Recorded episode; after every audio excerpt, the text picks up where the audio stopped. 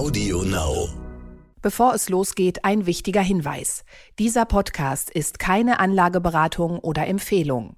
Alle Angaben sind ohne Gewähr. Diese stellen keinen Ersatz für eine professionelle und individuelle Beratung dar. Werteentwicklungen der Vergangenheit sind kein Indikator für zukünftige Wertentwicklung. Aktien fürs Leben. Der Vermögenspodcast von Kapital. Mit Christian Röhl und Horst von Butler. Hallo und herzlich willkommen zu einer neuen Folge von Aktien fürs Leben, dem Vermögenspodcast von Kapital. Wir sind Christian Veröhl und Horst von Butler. Ja, schon wieder eine Menge passiert. Wir kriegen die Themen irgendwie kaum unter. Wir gehen natürlich kurz auf die Wahl in Italien ein. Dazu ist mal eben das Pfund eingebrochen auf einen historischen Stand von 1985. Ja, und es gibt jede Menge alarmierende Nachrichten, unter anderem von Hypoport. Die im S-DAX notierte Firma ist einer der größten Akteure im Bereich der privaten Wohnimmobilienfinanzierung.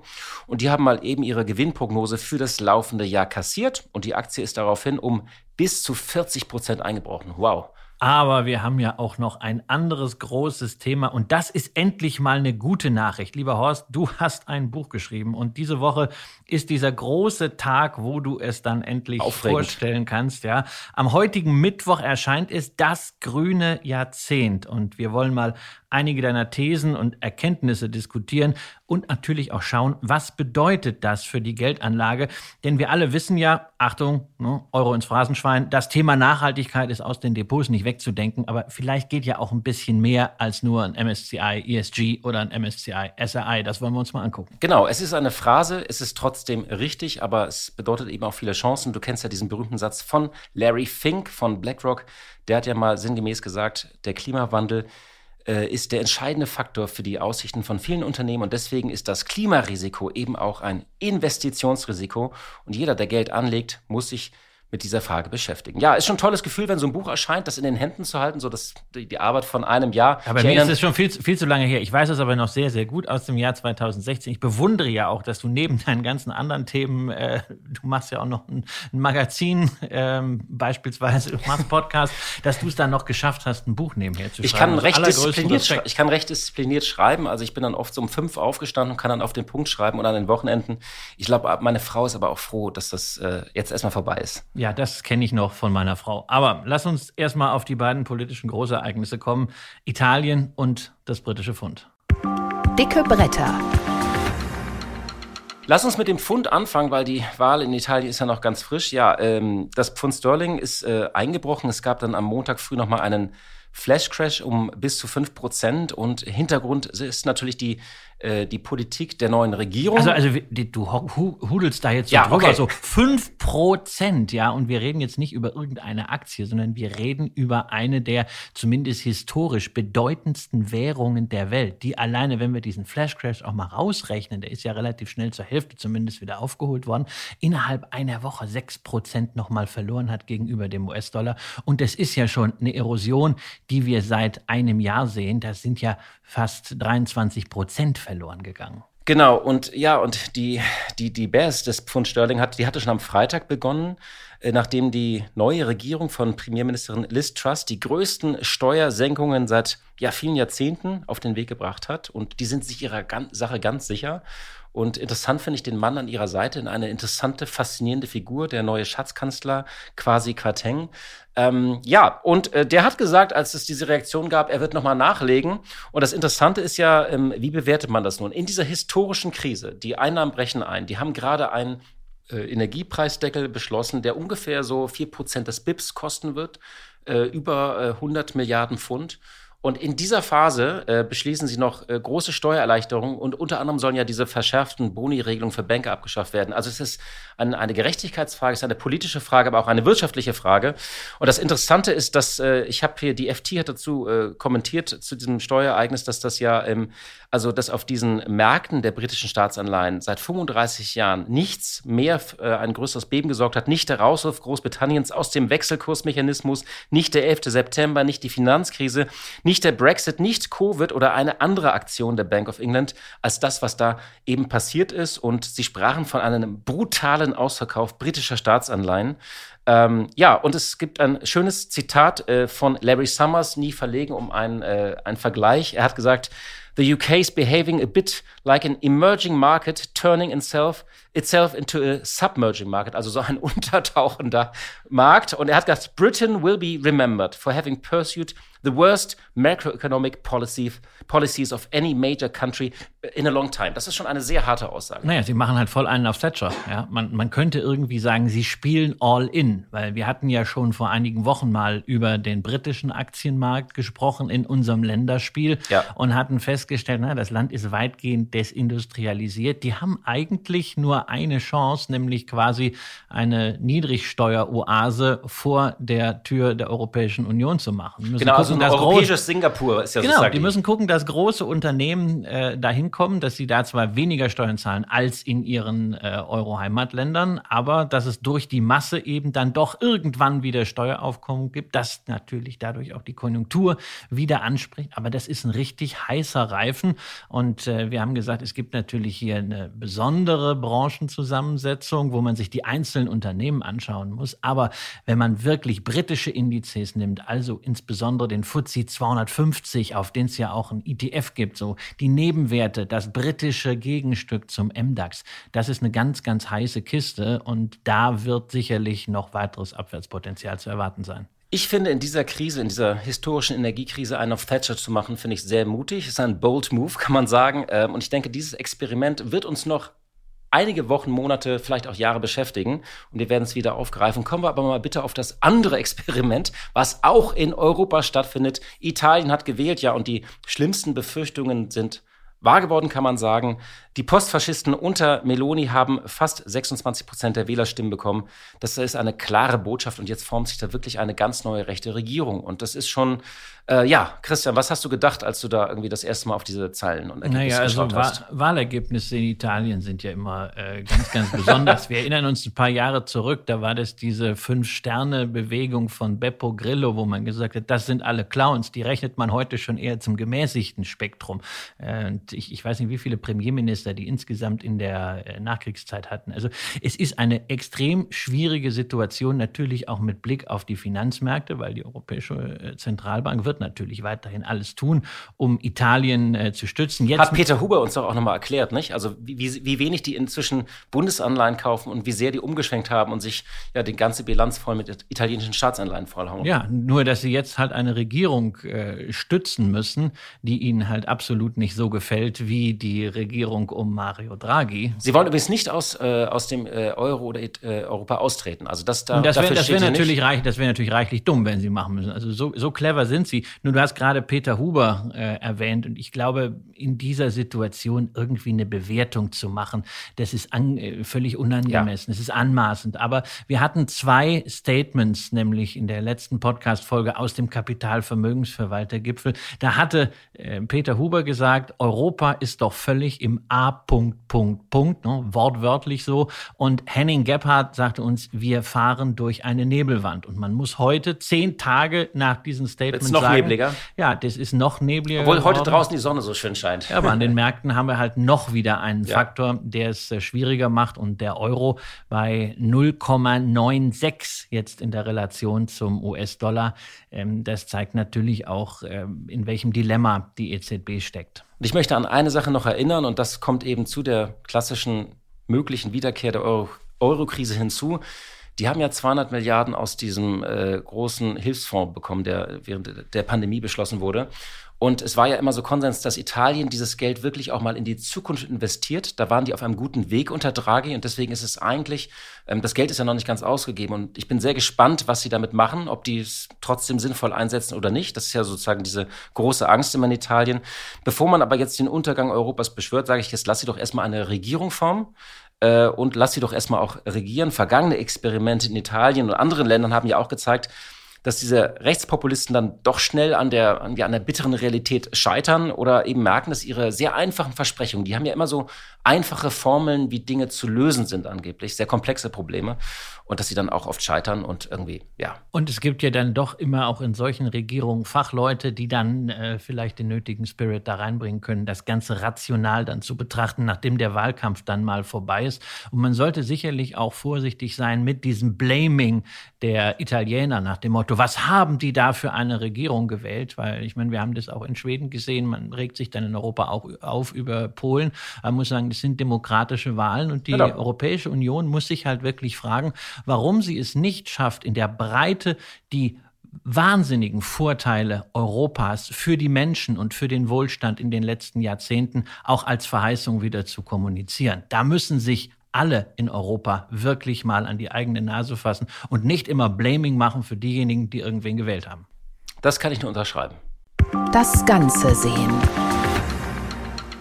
Aber Horst, wir wollen es ja mal ein bisschen anders machen als die Politik, die immer nur guckt, wie sie von Krise zu Krise irgendwie weiterkommt. Wir wollen den Blick ein bisschen weiter richten, uns nicht nur von Krieg und Energiepreisen kurzfristig hier leiten lassen, sondern das große, das Oberthema mal angehen, was über allem schwebt, nämlich Klimawandel oder eben die grüne Umgestaltung der Wirtschaft, was ja auch ein Thema ist mit sehr vielen langfristigen Chancen für uns als Investoren.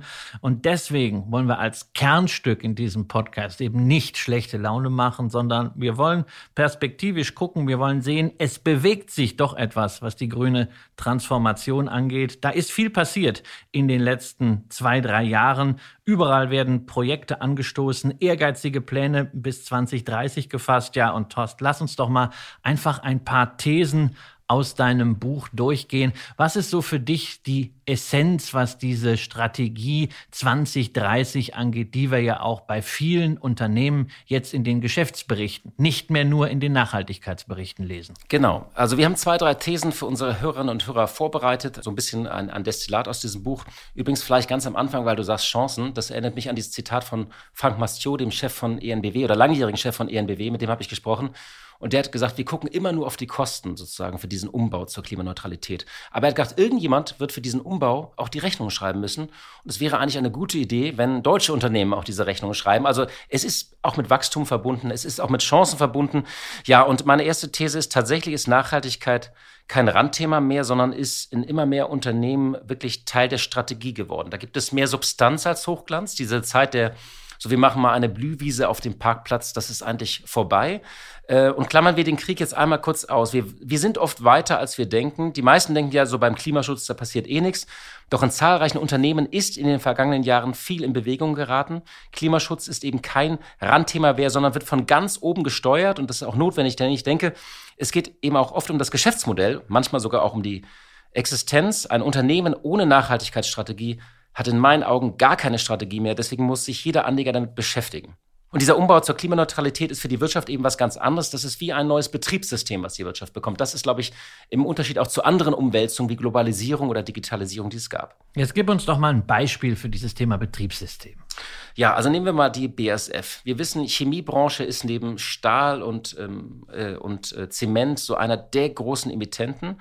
Und das Thema Klimaschutz äh, hat der CEO Martin Brudermüller, ich habe ihn ähm, auch ähm, für das Buch äh, einige Male gesprochen, der hat das seit einigen Jahren selbst durchs Unternehmen getrieben. Er nennt es eine Menschheitsaufgabe.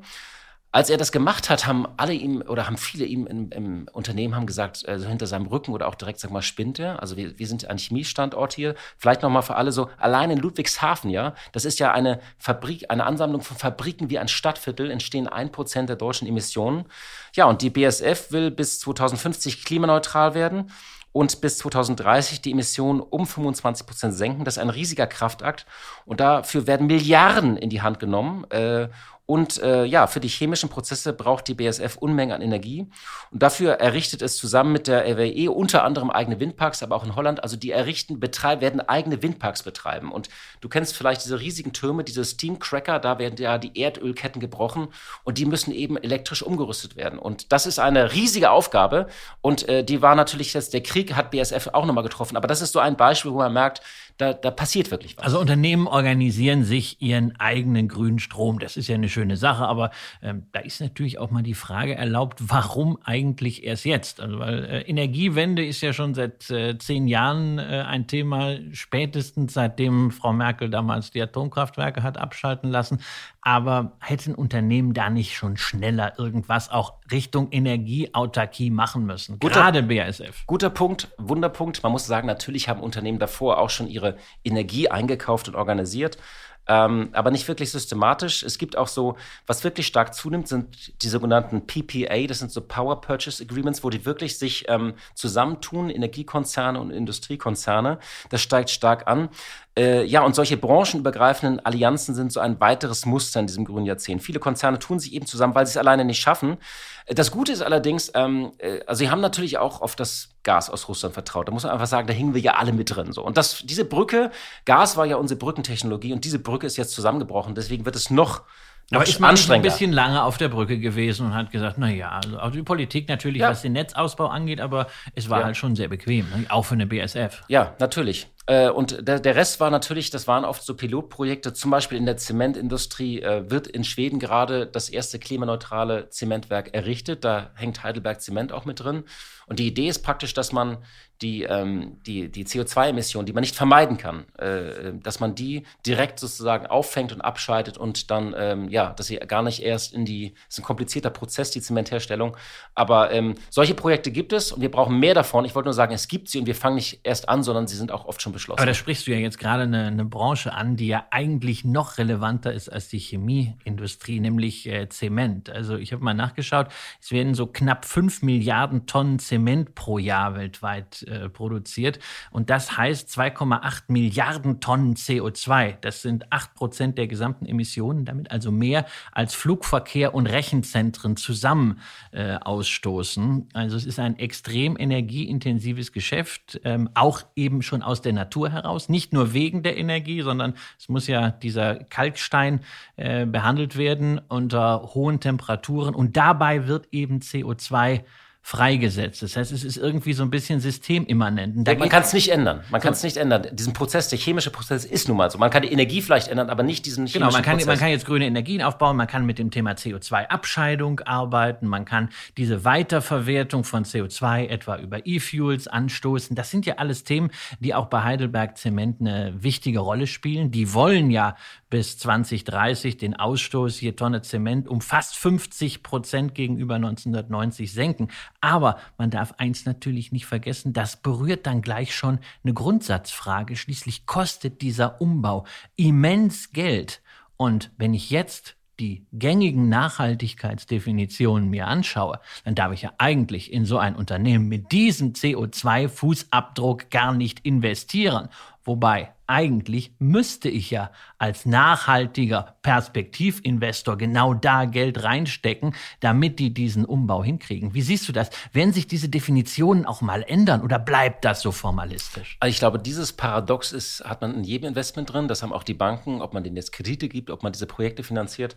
Ich glaube, es ist beides richtig. Man kann jetzt nicht mehr sagen, das ist alles schmutzig, das brauchen wir nicht mehr. Wir werden ja Zement künftig brauchen. Das heißt, man muss eigentlich auch diese Transformation von diesen Unternehmen finanzieren. Das gilt für die Stahlhersteller, das gilt für die Chemiebranche, das gilt auch für die Zementhersteller. Man muss sie dann natürlich auch verpflichten, dass sie sich wirklich umbauen, aber sie brauchen das Geld, sie werden Milliarden brauchen, um ihre Geschäftsmodelle zu ändern. Und gerade in der Zementbranche tut sich viel.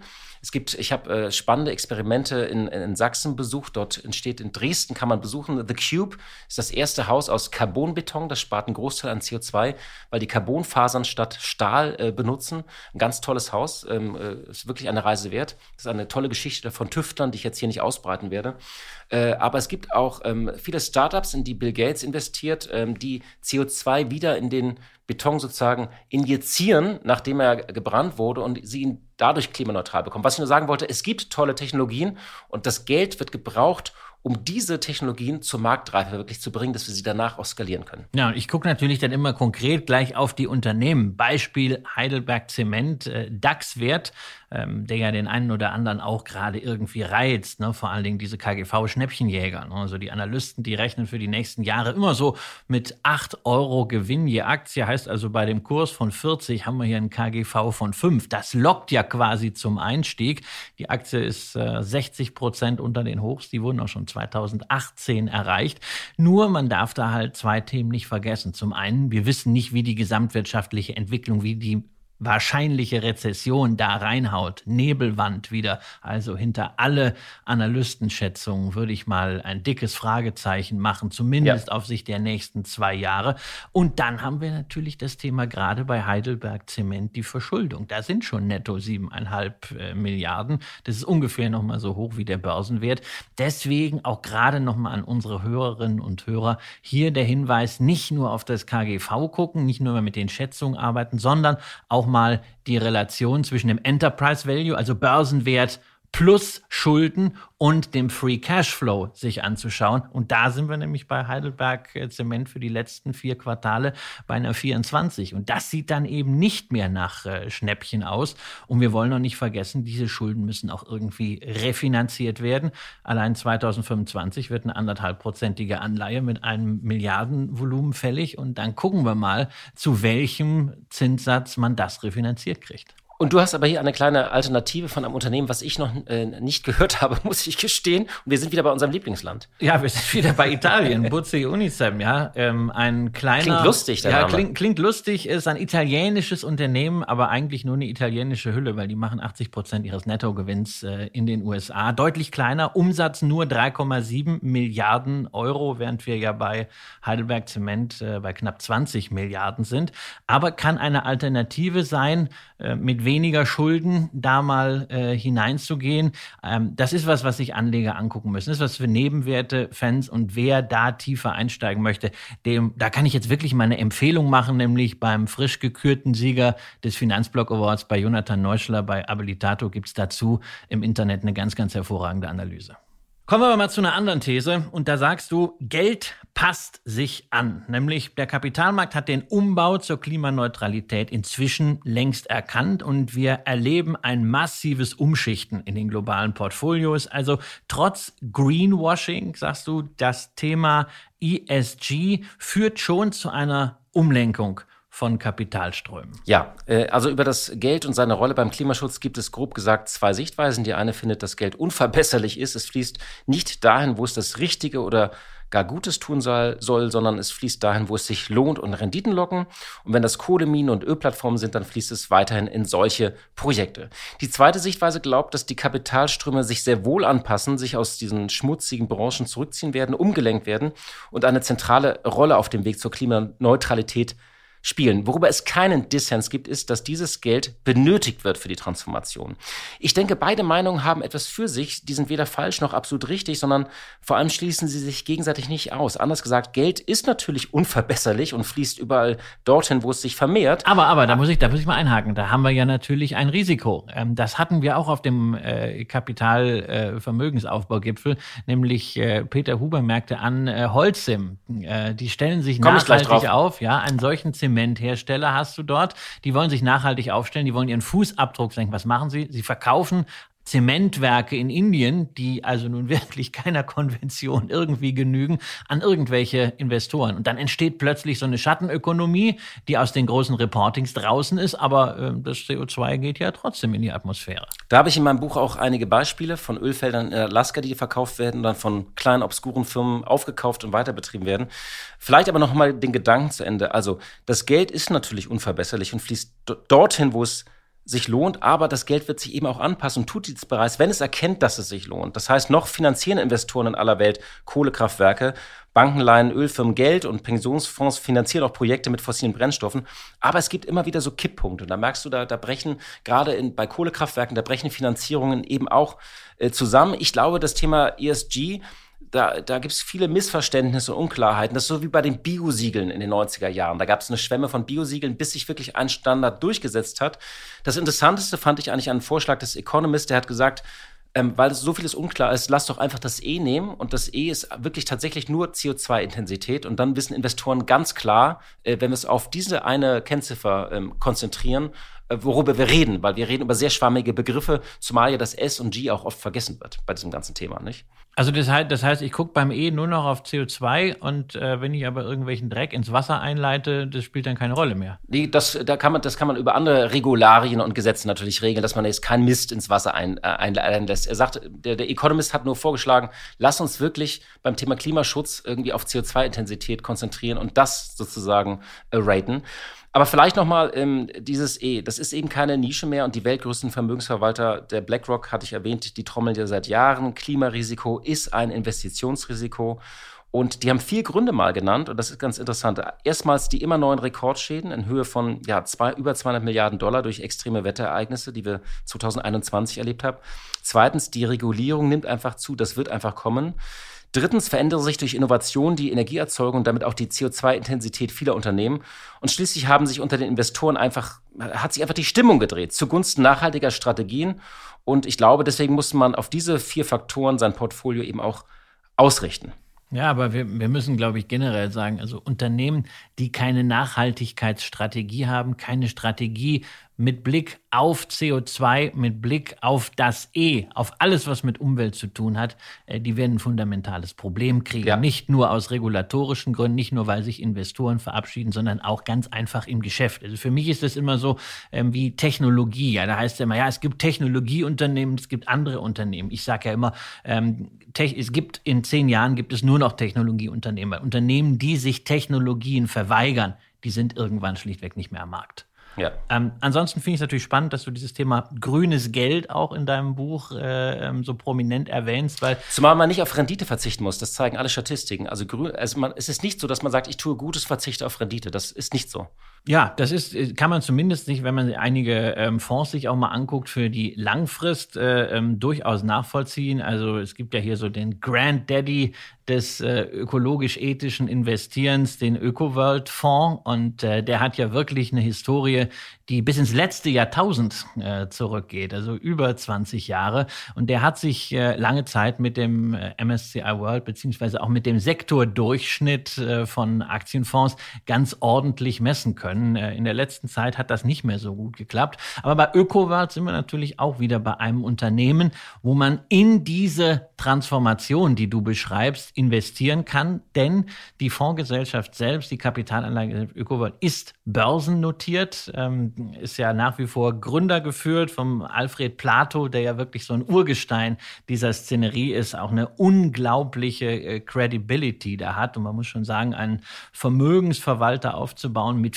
4,2 Milliarden Euro Assets per 31.12. letzten Jahres quasi aus dem Nichts, ja, nur mit diesen grünen Themen. Das ist eine ganz, ganz großartige Sache. Allerdings darf man nicht vergessen, ähm, dass grünes Investieren auch ziemlich teuer ist. Ne? Also bei diesem ÖkoVolt Classic, da stehen 2,3 Prozent Total Expense Ratio aktuell das drauf. Das ist viel. Das ist eine Menge. Jeder, die Eins muss immer stehen. Ja, er sagt, ja, Hugh Stevens, bei hat Gebühren gesagt, ich, oder? Stevens hat gesagt, die Null muss stehen. Damit fühle ich mich natürlich deutlich ja. wohler noch. Aber äh, Plato sagt natürlich, das ist so aufwendig, was wir machen. Da haben wir eine ganze Menge ähm, zu tun und man, besser ist, man hat einen äh, teuren äh, äh, grünen Fonds, der gut performt, als dass man einen billigen äh, Allerweltsfonds hat, der schlecht performt.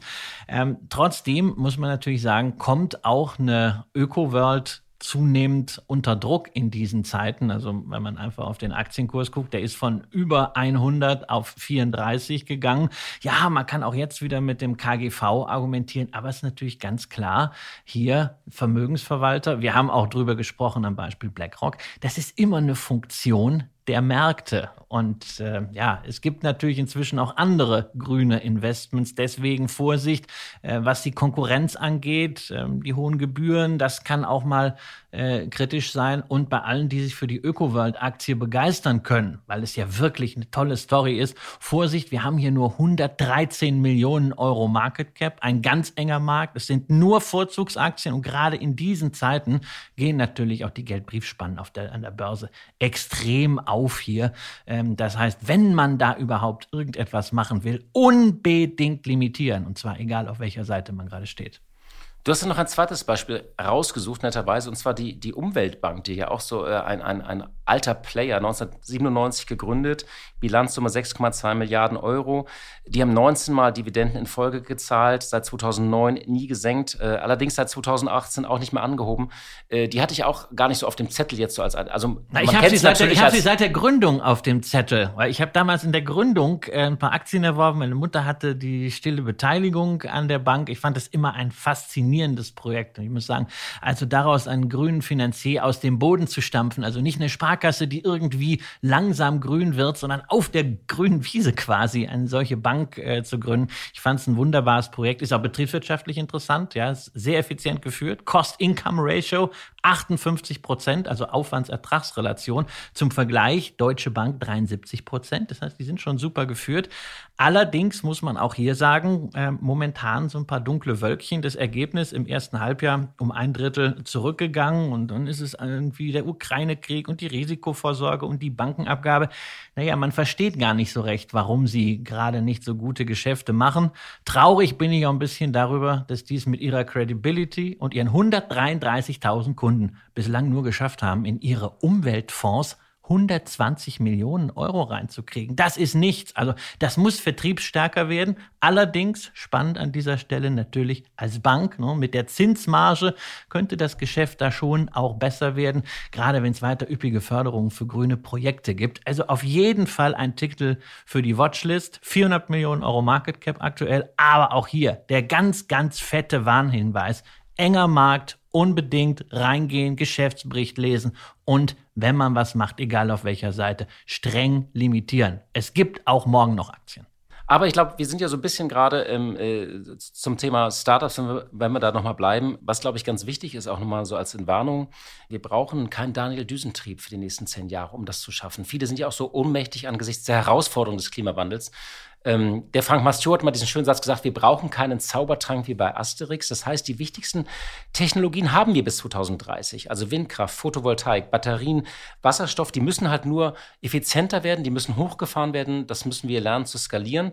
Und das ist eigentlich der Kern der Herausforderung. Und wir stehen eben vor einer vor einem der größten Investitionsprogramme der Menschheitsgeschichte. Wenn man sich mal anguckt und all das zusammenrechnet, was verschiedene, was die USA jetzt verabschiedet haben in ihrer Inflation Bill, was äh, Europa verabschiedet hat, was viele, viele Regierungen verabschiedet haben, da werden eben viele, viele Milliarden investiert und das lockt natürlich Investoren an und das lockt auch Gründer an und ich glaube eben, wir erleben auch eine grüne Gründerzeit gerade. Ja, die Frage ist immer nur, wie wir als Anleger daran partizipieren können. Denn diese Startups, du hast es gerade erwähnt, die werden ja sehr häufig sehr spät, wenn überhaupt, erst an die Börse gehen. Das sind dann Investments, ja, zum Beispiel für einen Bill Gates oder für große institutionelle Investoren. Es gibt immer so ein paar Konzeptfirmen an der Börse, die hören sich dann äh, ganz cool an. Ähm, beispielsweise also diese äh, Carbios, ja, in Frankreich, äh, eine wunderbare Idee, recyclingfähiges Plastik, L'Oreal ist dran beteiligt. Die Aktie war ja auch vor einem Jahr ziemlich gehypt, aber es dauert eben noch bis zur, bis zur ersten Anlage so lang. Das ist irgendwie in diese einzelnen Innovationen reinzugehen für Anleger unglaublich kritisch. Es ist, ähm, nein, es ist kritisch, es ist auch zu riskant. Ich glaube, man sollte vielleicht erstmal diesen Geschichten und diesen Technologien lauschen, sich einfach das anschauen. Was ich nur sagen wollte, eine ganze Generation von Gründern und Forscherinnen und sucht nach Lösungen und ähm, ja, äh, statt den nächsten Lieferdienst oder die nächste Gaming-App zu gründen, forschen diese Gründer wirklich dann an Wasserstoff, an neuen Energiespeichern oder Technologien und ich war wirklich fasziniert zu schauen, was da entsteht.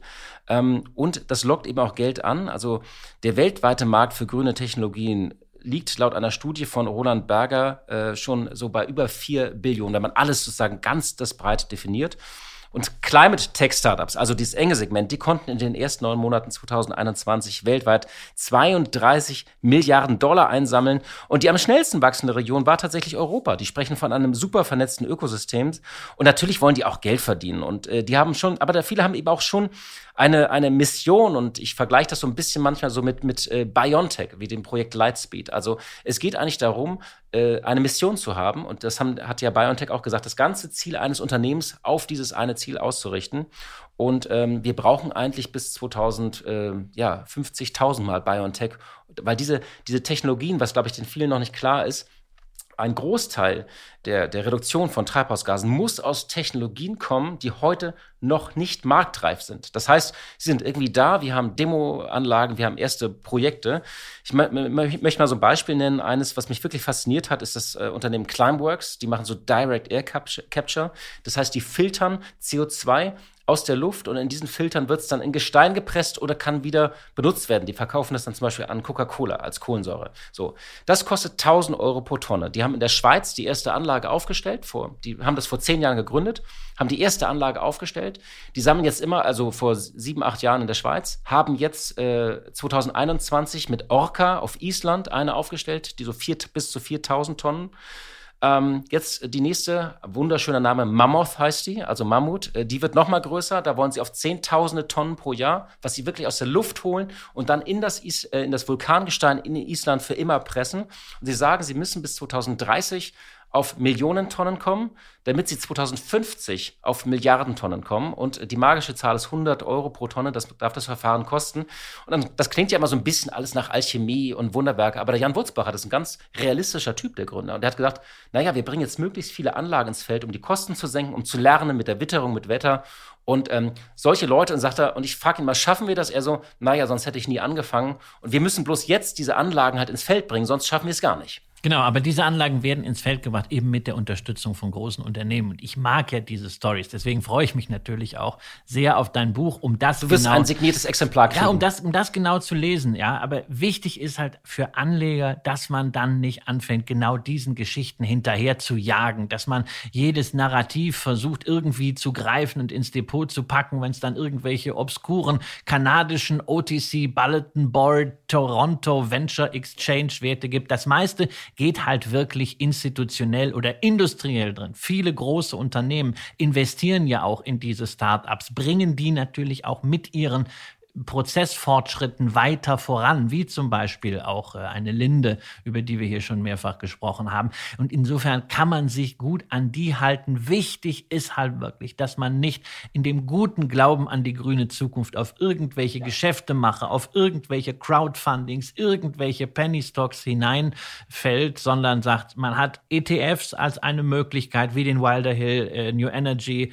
ähm, wie auch den LNG Clean Water, wo das drin ist, was marktreif ist, was eine kritische Größe hat. Und man darf halt auch nicht vergessen, du hast dieses Investitionsprogramm angesprochen, das es geben muss. Da sind wir dann auch bei Themen wie Gebäudedämmung. Und da haben wir deutsche Mittelständler, die richtig gut sind. Die sind teilweise auch an der Börse.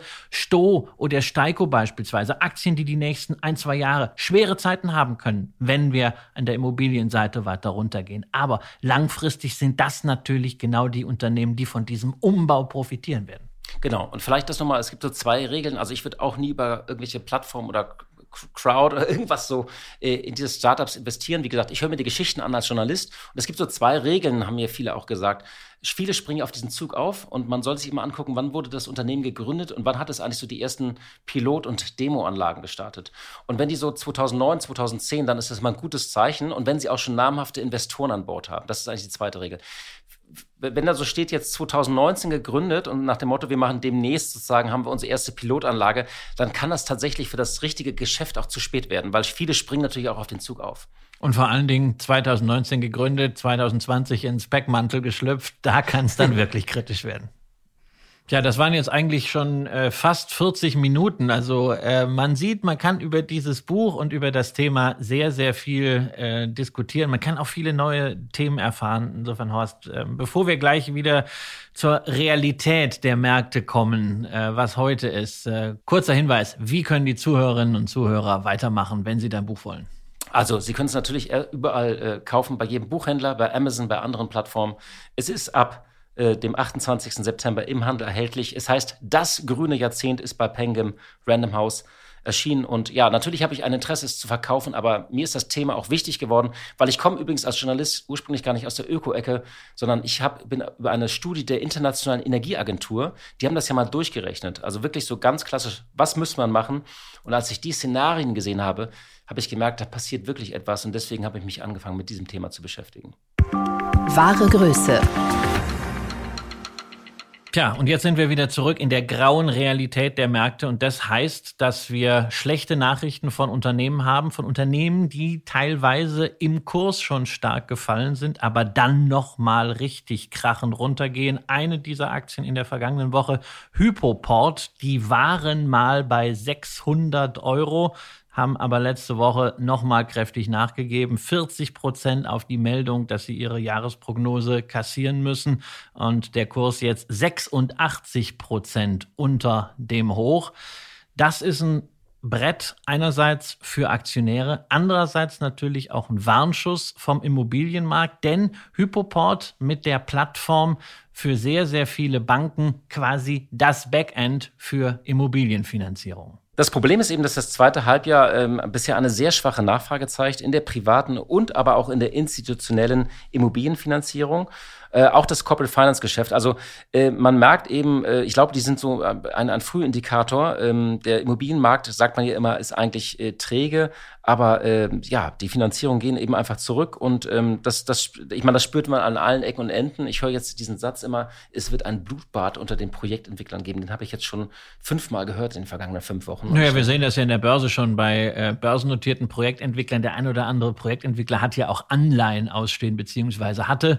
Ähm, die sind natürlich auch jetzt im Kurs entsprechend äh, gefallen, weil man die Refinanzierung nicht mehr sieht. Und wir haben halt diese Kulmination, sprunghafter Zinsanstieg, extreme Inflation, Rezessionsängste und natürlich bei den Käufern, die da sitzen mit Geld, die Hoffnung auf stärker fallende Immobilienpreise, was momentan einfach dazu führt, dass der Immobilienmarkt einfriert. Das ist der heißt, perfekte Sturm gerade. Ja, es gibt, es, ja, noch ist es, noch ist es gar nicht so perfekt, weil momentan ist es nur eingefroren. Es gibt einfach weniger Transaktionen. Die Frage ist, was passiert mit den Preisen? Wird sich das Inflationsnarrativ am Ende durchsetzen? Man sagt, na ja, also das Haus steht ja und es wird ja eigentlich immer teurer. Oder wird man dann doch in die Situation kommen, dass viele Leute, weil einfach die Finanzierung ins Rutschen kommen, weil ja auch die Ausgaben privat für Energie, für Lebenshaltung steigen, äh, weil sie es eben nicht mehr stemmen können. Das, das ist die große Frage. Wir können nur bis hier sagen, ein ganz, ganz fettes Warnsignal was Hypoport sendet, was man nicht ignorieren sollte. Und dazu kommt halt auch, Hypoport ist ja nicht allein. Wir haben ja noch eine ganze Reihe anderer Unternehmen, die mit schlechten Nachrichten rauskommen. Wir hatten letzte Woche schon gesprochen über Kion. Ne? Da ist auch bei einer Aktie, die stark gefallen war, nochmal 30 Prozent abgeschnitten worden. Letzte Woche dann auch Warta, ja auch so eine Lieblings- und Hype-Aktie aus den Boomzeiten gewesen. Auch da schon wieder eine Gewinnwarnung und allmählich bröselt da irgendwo der Glaube. Ne? Alle drei genannten Aktien haben jetzt genauso wie Uniper, wie Seconomy und wie die Shop-Apotheke in drei Monaten mehr als 50 Prozent verloren. Und wir reden hier nicht über irgendwelche obskuren Nebenwerte, sondern das sind allesamt Titel aus den Auswahlindizes der deutschen Börse, also aus MDAX bzw. SDAX. Und was dann eben dann doch zeigt, obwohl viele Kurse äh, ja deutlich gefallen sind, ist eben längst nicht alles eingepreist. Man denkt ja immer so, äh, ja, ein, 30, ein Abschutz von 30 bis 40 Prozent, äh, das kann sich dann danach nur noch so V-förmig erholen. Ähm, also es kann einfach weiter runtergehen.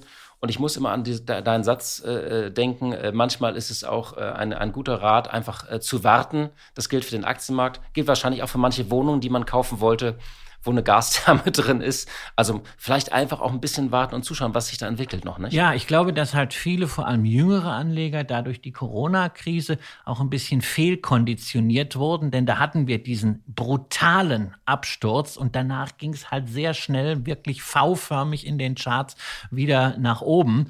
Und das ist natürlich etwas, wenn man da schon mal so gute Erfahrungen gemacht hat als Anleger und dann unten zugegriffen hat durch eine Laune des Schicksals im richtigen Moment da war, dann glaubt man, naja, das muss eigentlich auch so gehen. Aber ich, als Beispiel Kion zeigt es halt, die Aktie ist nicht anschließend wieder nach oben gegangen, weil man gesagt ach, alles halb so schlimm, der Markt übertreibt, sondern es ist wirklich diese Nebelwand, durch die man fährt. Und das heißt eben, man will auch erstmal sehen, wie sehen dann die nächsten Quartalsergebnisse aus. Man kann jetzt sicherlich bei einigen Unternehmen und eine Hypoport hat ja nach wie vor eine hervorragende Marktdurchdringung, eine gute Plattform, ein aussichtsreiches Versicherungsgeschäft. Man kann da sicherlich sagen, hm, das wird jetzt langsam interessant. Aber das ist nichts, um damit All-In zu spielen, sondern das ist etwas, wenn man sagt, das finde ich gut, kann man Positionen aufbauen, langsam. Und man kann das zum Beispiel auch mit der Durchschnittsmethode machen, mit dem Sparplan oder einfach bei einem günstigen Neo-Broker kann man ja auch einfach dann immer mal ein paar Stücke kaufen, ohne dass einen die Mindestprovisionen erschlagen. Liebe Hörerinnen, liebe Hörer, das war's für heute. Ähm, ja, eine große, dichte Folge. Wir hatten Italien, wir hatten das Pfund, wir hatten netterweise mein Buch Das grüne Jahrzehnt. Äh, ich freue mich natürlich auch über Feedback zu diesem Buch, zu unseren Thesen. Wir werden das weiter diskutieren. Und wir hatten zum Schluss Hypoport. Ja, ich, ich denke irgendwie, die Folgen sind so dicht. Wir überlegen ja immer auch so, was machen wir nächste Woche. Wir planen dann immer so, was machen wir übernächste Woche. Aber wir werden immer auch erschlagen von den Ereignissen, was ähm, aus journalistischer Sicht ein gutes Zeichen ist ähm, aus Anlegersicht manchmal nicht so gutes Zeichen.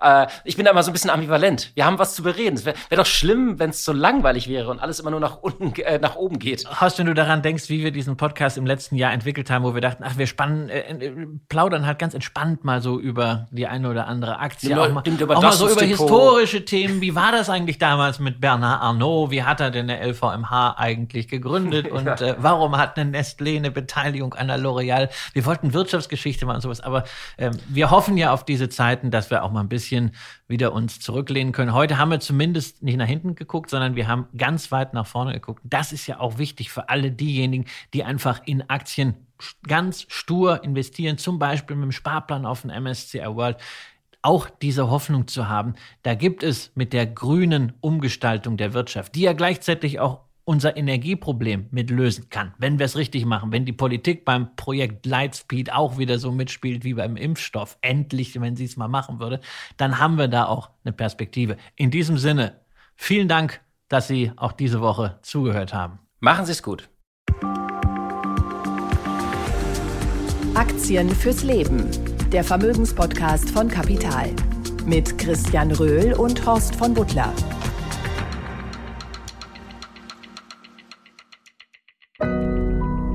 Audio Now.